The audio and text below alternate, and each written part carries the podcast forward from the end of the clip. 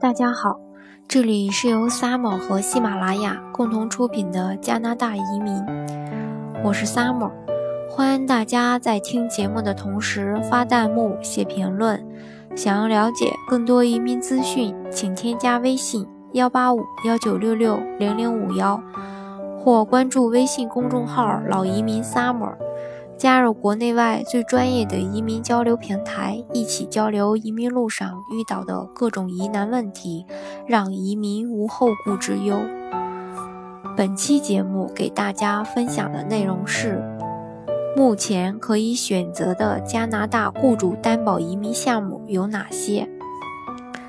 在上两期的节目中，已经给大家提到过，雇主担保分联邦的和省级的。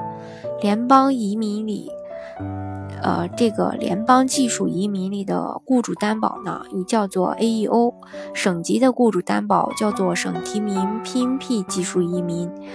AEO 和 PNP 最大的区别主要在于，AEO 需要考雅思，虽然有雇主加的那十五分，但个人的分数也不能低；而 PNP 呢，不需要考雅思，当然除了个别省要求雅思以外，AEO 呢是综合打分的，因此看硬性指标，PNP 呢不需要打分，更看重软性材料。还有一个很大的区别就是，AEO 要等移民审批最终完成后，申请人才可以入境登录，而 PNP 呢是提前发放工签的，因此入境的时间上呢差大概是一到三年。啊，由此也可见呢，AEO 适合的人群是雅思可以考很高，综合条件还不错，但又不急于登录或。国内走不开的那些人，PNP 呢适合的人群就是不考雅思，综合条件呢需要包装一下，又希望尽快登录的人。如果呢你是前者，那就可以毫不犹豫的选择 P 嗯这个 AEO 了。如果你想选择 PNP，加拿大呢有十一个省的省提名项目，选哪个省呢？从理论上来说呢，只要有。省提名项目的省份都可以申请，但是我在前两期的节目，嗯，这个节目中呢也讲过了，在实际操作中呢，真正可以选择的只有两到三个。为什么这么说呢？首先，雇主担保的核心问题，雇主的 offer 好不好找？嗯，一个很简单的道理就是说，人口多的地方，雇主就多，offer 也多。然而呢，加拿大的人口呢又分布不均衡，其中呢人口最多的四个省，像安省呀、魁省、B.C. 还有阿尔卑塔省，这四个省的人口总数占了加拿大总人口的百分之八十六左右。但是，在这前四名里，有两个是我们不得不要忍痛割舍的，比如这个人口最多的这个安省。压根儿呢，他们就这个摆明了态度，人家说我们不缺人，其实这也是事实。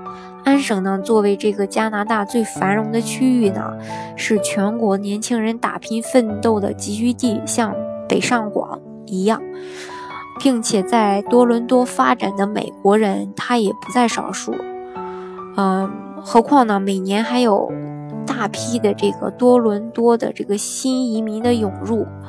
很多人在外省拿到身份，打个转儿他就来安省定居了。因此呢，他不缺劳动力。所以说，安省的省提名政策呢是全加拿大最苛刻的。年收入呢不到一百万加元的雇主公司连担保的资格都没有，更别提这个雇主 offer 了。嗯，再说说这个阿尔卑塔省，这个省呢人口也不少。主要是靠石油等重工业、重工业为经济支柱，GDP 呢常年全国第一，但同时呢，其他产业几乎就没有，或者说就非常落后。因此，要是让你翻这个省的省提名政策的时候，你只会看到三个字：工程师，各种工程师，还是工程师。他们对工程师的要求写的非常的清楚明白，但是对其他的职业类别呢，语言不详，就是没有一个很明确的规定说，呃，什么职位能来这个省。当然，除了工程师以外，因为这个省就缺工程师，它其他的产业可以说不行。总之呢，感觉就是这个省就是一个非常没有诚意的省，很多人根本都不会选这个省。但是说，如果你是工程师的话，那么阿尔卑塔省随时欢迎你。四个省里呢，就剩下这个魁省和 BC 省了。这两个省也是目前做雇主担保最多的省。魁省的政策呢？还不错，这个大家可能也了解。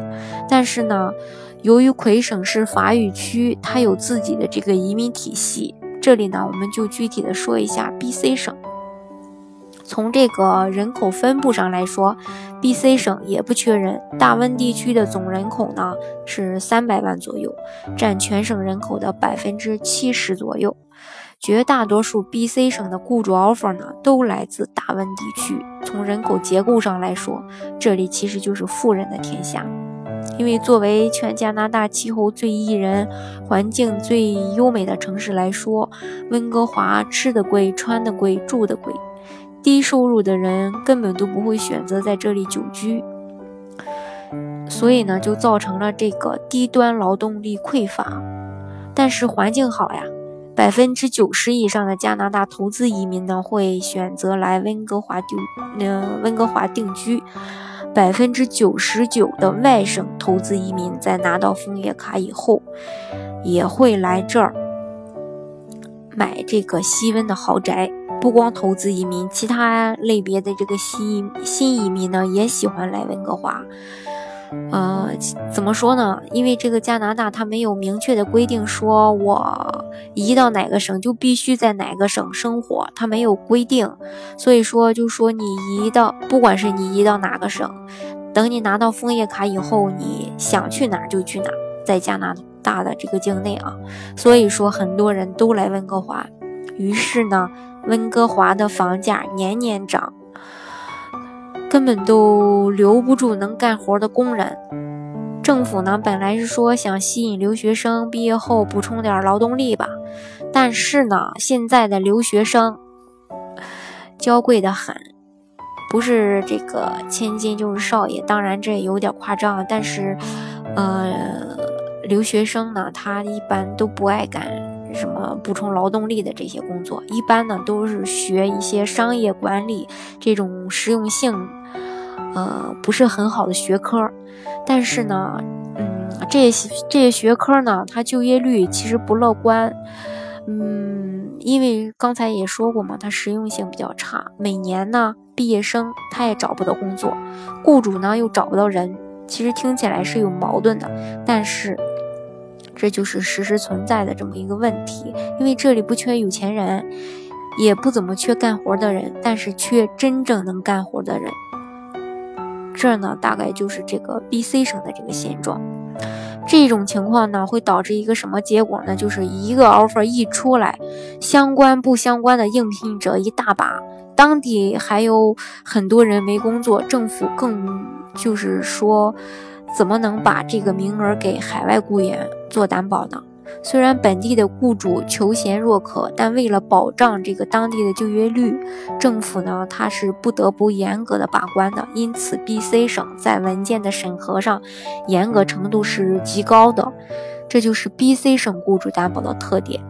嗯，给大家总结，也就是说，雇主，呃，这个 offer 多的很难抢到，审批快但非常严格。如果能得到好的 offer，又获得老妈许可的话，BC 的雇主担保成功率是非常高的，并且审批也确实快，一般一到三个月内政府就会给你一个说法。所以说这个 BC 省的效率还是不错的。再说说其他省吧，曼省、萨省。新斯克舍还有新布伦瑞克这四个省加起来占全国人口的百分之十一点七，和大温地区总人口差不多。其中呢，曼省要求私人担保，曼省的这个担保条件是非常苛刻的，这个之后会给大家分享。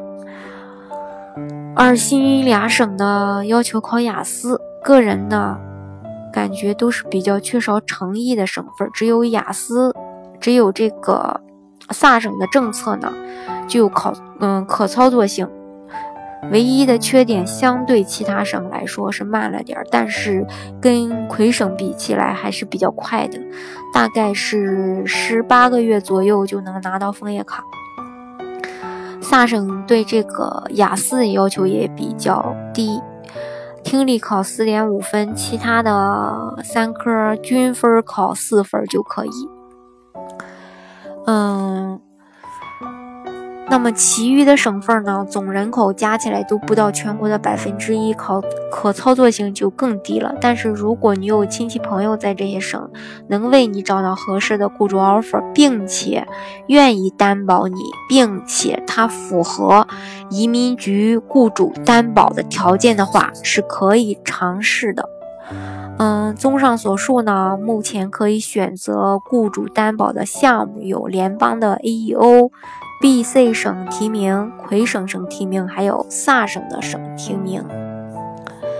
嗯，以上呢就是加拿大雇主担保移民项目可以操作的这个省份儿到底有哪些的所有内容。好，今天的节目呢就先分享到这里。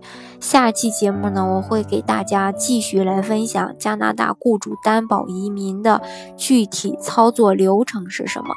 好，今天的节目就分享到这里，大家喜欢今天的节目吗？还有疑问的话，可以在节目下方写评论，或添加我的微信幺八五幺九六六零零五幺。与我进行一对一的交流沟通，或关注微信公众号“老移民 summer”，加入国内外最专业的移民交流平台，一起交流移民路上遇到的各种疑难问题，让移民无后顾之忧。